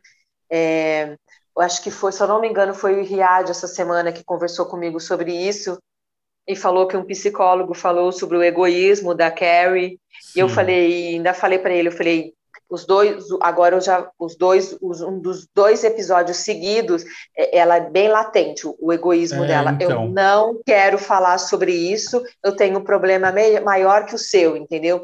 Mas, ao mesmo tempo, aí dois, três episódios depois, você entende porque ela não quer falar sobre isso. Tira-se um pouco do, ela, do egoísmo. Mas, ao mesmo tempo, a gente tem consciência de que Sex and the City é sobre Carrie Bradshaw e suas amigas. Amigas, exatamente. É, isso então você tem claro. isso. Tem, foi clara, Carrie, Carrie Bradshaw e suas amigas, entendeu? Mas é, tem isso mesmo, assim, tem uns episódios que você quer entrar e até porque Caraca, série... para de ser egoísta. Só me dá um, só me dá um série, spoiler. A série é uma, é uma jornalista que escreve uma coluna sobre suas amigas e suas vidas sexuais. Basicamente foi Sim. isso, né? Sobre... O, o isso, dessa vez, né? dessa vez, tá pronto? Posso dar um, um pequeno spoiler para Diego? Ela Beijo. participa de um podcast. Ela faz parte de um podcast. Ela é o olhar maduro num podcast.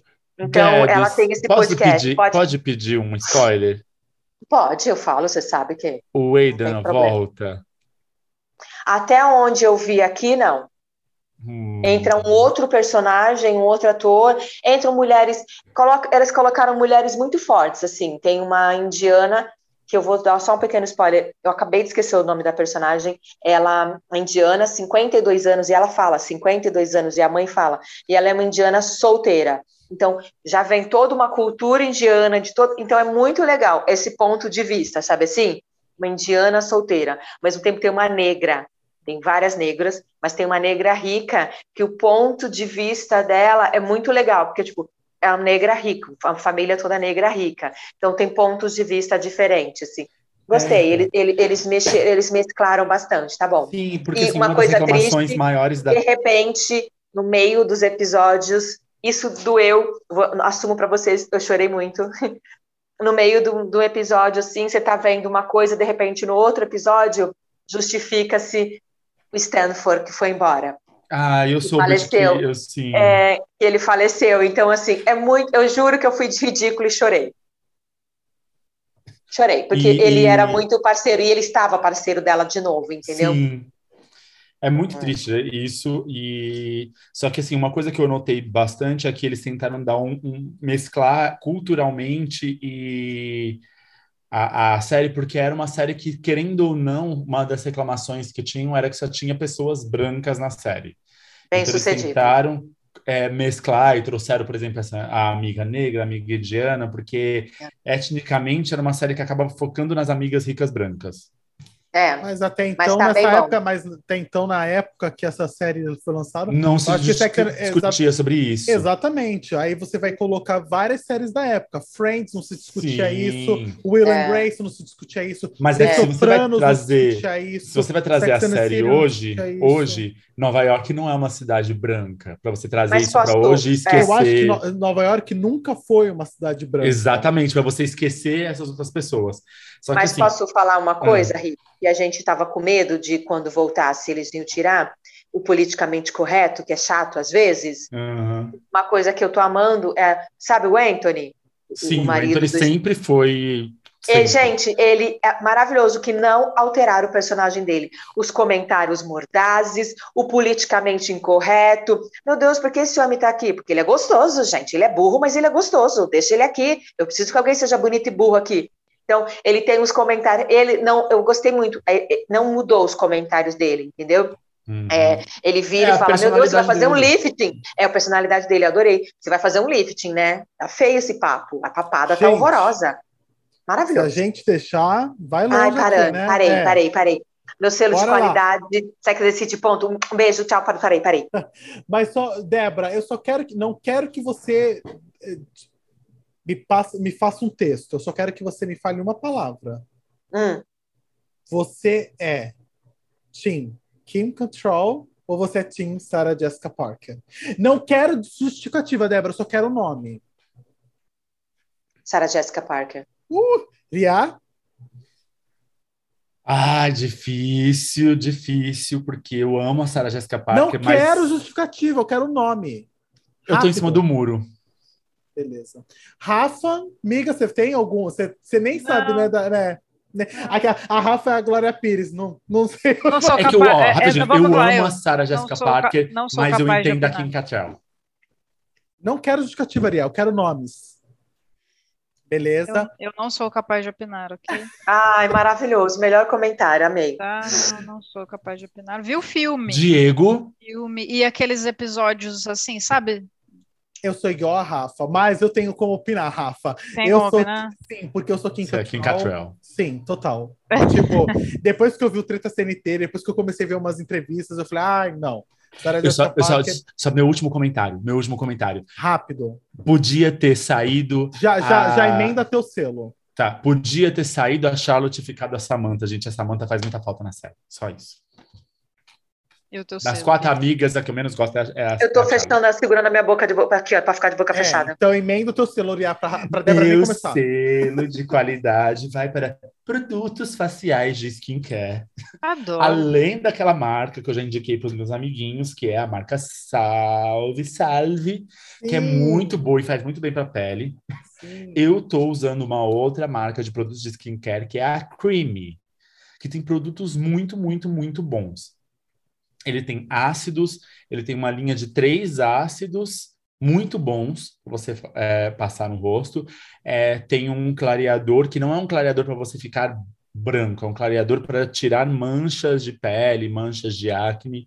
Tem produtos para poros, é, com tem produtos com é, para limpeza facial, gel de limpeza, sabonete de limpeza. Então, ele preocupa desde a pele oleosa, da pele não oleosa. Então, são produtos ótimos para deixar a minha pele maravilhosa. Eu estou assim, ó. Uau! Tem produtos para peles sensíveis? Tem produtos para peles sensíveis. Se você entrar no site www.creamy.com.br, você vai encontrar vários produtos. Gente, não é um post pago, não é uma publi. Não é mas... publi.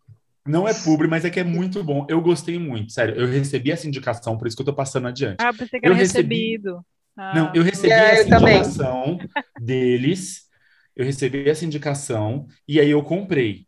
E, gente, eu me apaixonei. Eu me apaixonei pelos produtos. É... Então tem o ácido glicólico, tem o ácido mandélico, tem a vitamina C, tem o ácido lácteo, Nossa, tem, tem hidratante calmante. Tem man... É o que eu uso. O que eu uso mandélico, é o mandélico, é, é o rosinha. Nossa, para minha pele, por causa da máscara, por causa do Covid, minha cara estava cagada, literalmente. Eu tinha espinhas em tudo quanto é lugar. Muitas e pessoas, eu... muitas pessoas ficaram com a pele comecei, bem estragada por conta é, da máscara. No meio da estética, invent... agora tem um novo termo que chama mascne, que é a acne é. em virtude da máscara. E eu tinha, o, Rafa, ela exatamente nos lugares da máscara. Então ela começava mais ou menos numa costeleta, ela pegava assim a bochecha toda e subia para outra costeleta. Então, assim, isso me ajudou muito. Então, eles têm creme com retinol, eles têm, é, nossa, várias coisas. Tem um, um, ácido tranaxânico lá, sei lá das quantas. Tem vários, vários produtos. Entre no site da Creamy e tem vários, vários, vários produtos. E tem produtos de hidratação, de tratamento, anti, antioxidantes, tem de limpeza facial. Então, assim, ó, a pele vai ficar maravilhosa, gente. Não é publi, é bom mesmo. Eu, pelo menos, estou gostando muito. Mas ainda continuo usando meus produtinhos da Salve também, porque eu tenho um, um esfoliante e um e eu, antioxidante um para as olheiras, que é ótimo. Eu vou falar um negócio. Uriah é bom dos cremes, galerinha. Se eu fosse vocês, eu escutava. Ele me indicou a Salve e eu comprei da Salve um hidratante anti-atrito. Por quê? Porque Diego tem coxas grossas. Diego tem coxas. Então, o que acontece? O atrito entre as coxas. Aí você usa o hidratante anti-atrito corporal, niacinamida, mais alantoína, mais manteiga de abacate nas, nessa região. Gente, é sensacional. A pele fica hidratada, é, é maravilhoso. Salve. Alantoína é um, um, um ativo hidratante. Ah, é, Rafa? Aí, ó. Voz da experiência falando também. Galera, é muito bom. Briar Ótimo selo. Ó, gente, entra no site e dá uma olhadinha, porque os produtos são fantásticos. E o nosso código é. Arroba podcast ponto sem nome. Brincadeira, não é, gente. Não é, mas, ele, mas eles têm uns códigozinhos e sempre com compras acima de tantos reais, eles dão descontos. É ótimo. Gente, o nosso selo foi extenso hoje, então o meu vai ser bem rápido. Uh, o meu eu vou dar meu selo para Rita Von Hunt. Hum, Quem não conhece Rita Von Hunt, Rita Von Hunt é uma drag queen interpretada, né, a persona do ator, do ator, professor e filósofo uh, Guilherme Terreri. E ela, ela tem um, um programa no YouTube chamado Tempero Drag. E começou tempos atrás com cozinha. Ela cozinhava comidas veganas. Só que aí, depois de um tempo, eles perceberam que precisavam falar coisas políticas e eles começaram a fazer temas políticos. E cada programa é um tema muito interessante. Eu quero deixar o tema aqui: guerra às drogas. Guerra às drogas. É um tema muito bom, uh, muito importante e vocês vão ver. A, a Rita é muito eloquente, ela é muito didática, fala muito bem e você não, você vê vídeo dela de 15, 17 minutos, tem uns vídeos longos, mas você assiste assim numa sentada rapidinho, muito bom, muito educativo. Eu vou deixar assim essa palavra, eu acho bem educativo. E é isso, meu selo é esse. Para a Rita Von Hunt. Ela é maravilhosa mesmo. Né? Gente, acho que acabamos. É, já tivemos uh, um selo que trouxe um, uma discussão forte, acalorada em nós para saber. A Débora está ali se corroendo até agora, porque ela quer falar a opinião dela, mas a gente não vai deixar, galerinha. Teremos que ter um programa só sobre Sex and the City. Exatamente. Algum momento, algum momento falaremos sobre Sex and the City e Débora irá expor esse como A gente poderia fazer os temas levantados em Sex and City, fazer um programa sobre Sex and City e o que ele pode ajudar. Boa, porque é um programa que, querendo ou não, falou com muitas mulheres de várias idades. Ele e... trabalhava a liberdade da mulher, de ser mulher, era Sim. legal. E é isso, galerinha. Agora é o nosso momentinho. Não, agora...